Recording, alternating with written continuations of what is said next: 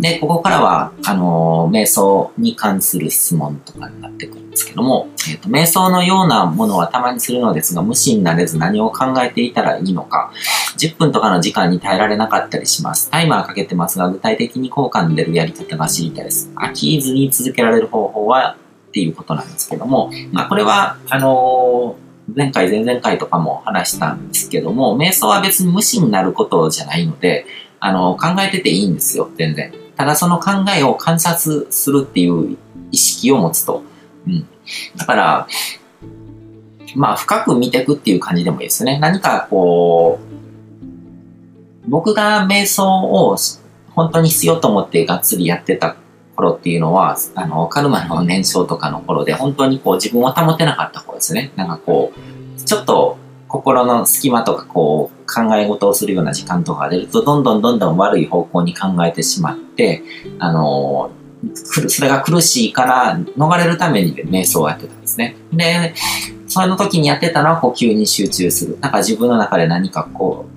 う考えが上がってきても、それを、そこの考えにこう目を向けると、どんどんどんどんこう暴走しちゃうので、だから呼吸にまた意識を戻して、呼吸に意識を戻して、呼吸に意識戻して、吸って吐いて、吸って吐いてだけやってたら、あの、吸って吐いてっていうことが自分の、あの、意識のフォーカスの中心になって、そういう心配事とかから心を離すことができるわけですよね。うん。だからその、結局メンタルコントロールの訓練みたいな感じなんですよ。だから、あの、何か夢中になって考えられるようなことがたら10分ぐらいの時間とかってすぐ経っちゃうのと同じで、自分の、こう、呼吸だけだとなんか集中するのあれかもしれないけど、考え事とか頭に浮かんでることとかをぼんやりこう観察してると、なんか気づいたらもう10分ぐらい経ってたりとかっていう感覚だと思うんですよね。うん。で、それを、そこになんか、思考と一回一体化しちゃうとダメなんです。心配事があって、心配な自分っていうのにこう支配されると、あの、瞑想じゃなくなるので、うん。で、最初のうちはタイマーとかをかけるといいと思うんですけど、あんまり時間とかもそんなにこだわらなくてもいいと思いますね。とにかくその観察者としての自分っていうものを、こう、あの、そこに臨場感を持つっていうのが瞑想の第一段階なので、うん。で、えっ、ー、と、次の質問なんですけども、いつも目を閉じて心を落ち着けてとするのですが、雑念に振り回されています。呼吸に意識を向けるといいと聞き、吸って吐いてという作業を意識しながら行ったりもするのですが、いまいち感覚がつかみません。途中で寝てしまったりもします。うん。まあ、疲れてる時とかは別に寝てしまってもいいし、あのー、寝てしまうのが悪いっていうわけでもないと思うんですね。うん。で、吸って吐いて吸って吐いてっていう、そこでなんか多分結構こう評価が入っちゃうところもあると思うんですね。こんなので、こういうやり方で本当にいいのかなっていう疑問を持ちながら、あの、やってることもあると思うんですけども、あの、雑念っていうのは結局自分で作り出してるんですよね。なんかその、で、呼吸とかだけじゃなくて何かに無我夢中になってるとかっていう段階、状態、無我夢中になってると、自分の側が消えてるわけですね、自我っていうものが。うん、で、それに近いところもあって、観察することに、あの、夢中になってると、あの、時間がなくなるんですよ。自分っていうものがなくなって、観察することだけに集中した感じなんですよ。自分がさて大きい、とにかく見てるっていう。で、自分の中でそれをやるんですね。自分の考えてることとか、こういう、なんかこう、お腹減ったなとかって言ってるのに対して、この人なんかお腹減ったって感じてるなとか、確かになんかお腹のこの辺がなんかこう、体感覚的にもあるな、みたいな感じで見てると、そうやって観察すると、その観察してる主体のことってもう意識からなくなるじゃないですか。なんか他人を見てるから自分のことが気にならなくなるっていうのと同じような感じで、だかそういう感覚なんですね。なんか息吸って吐いて吸って吐いて、吸うとこんな感覚になって、あの、吐くとこんな感覚になってるなとか、っていうふうに、その、それを考えてる主体自体にもフォーカスが向かなくなるっていう感じなんですね。それが、まあ、あの自我から離れて観察者の観察する主体の方に意識がいってるあの、臨場感がいってる状態って、その、その感覚なんですね。うん。だから、多分こう、どうすればできるんでしょうって考えてる人も多分できてるんですよ。できてるけども、それが、あ、ここれが瞑想できてる状態なのかっていうのに気づいてないってだけだと思うんですね。うん、僕もそうだったので、うん瞑想とは何どういうものなのかっていうことを正確に知るっていうことですね。だからこの前回と前々回の、うん、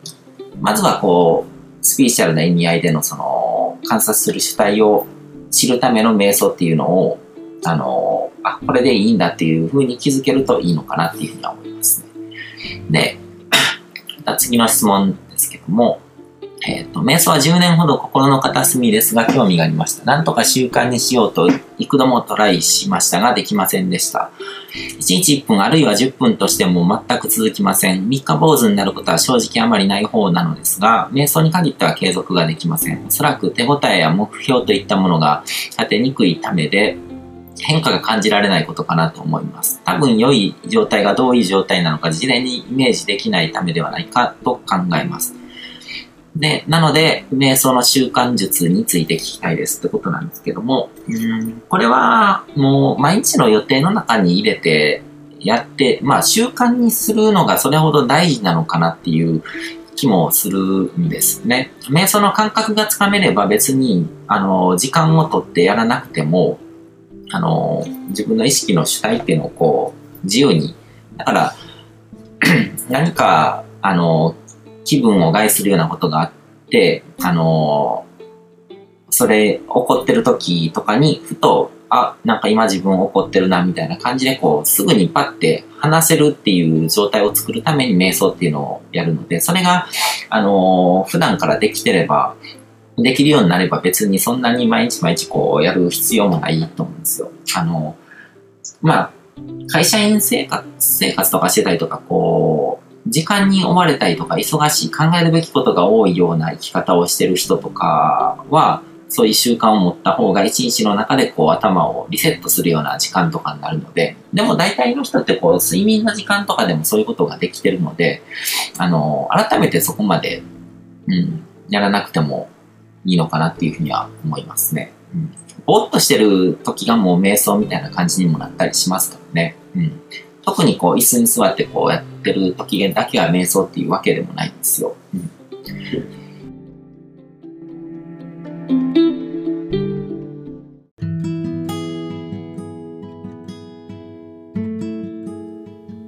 今回も最後まで聞いていただいてどうもありがとうございます。チャンネルの説明ページの方に僕が提供している悟り式コーチングの最初の2ヶ月分を無料で受講できる案内があります。ゴール設定とアファメーションについて詳しく解説してるんですけども、僕自身もこれらのことを本格的に取り組み始めて、で、それで大きく人生を変えたという経験があるので、あの、まだ受講したことがない方であったりとか、このタイミングでピンとくる方はぜひ登録して体験してみてください。また、僕がどんな人間なのかを簡単に知ってもらえる2分ほどで読める会員プロフィールのリンクも貼ってます。僕自身がインターネットを通じた出会いによって自分の人生を大きく変えたので、この出会いがあなたの人生を変える良いものになることを願ってます。ではまた次の放送でお会いしましょう。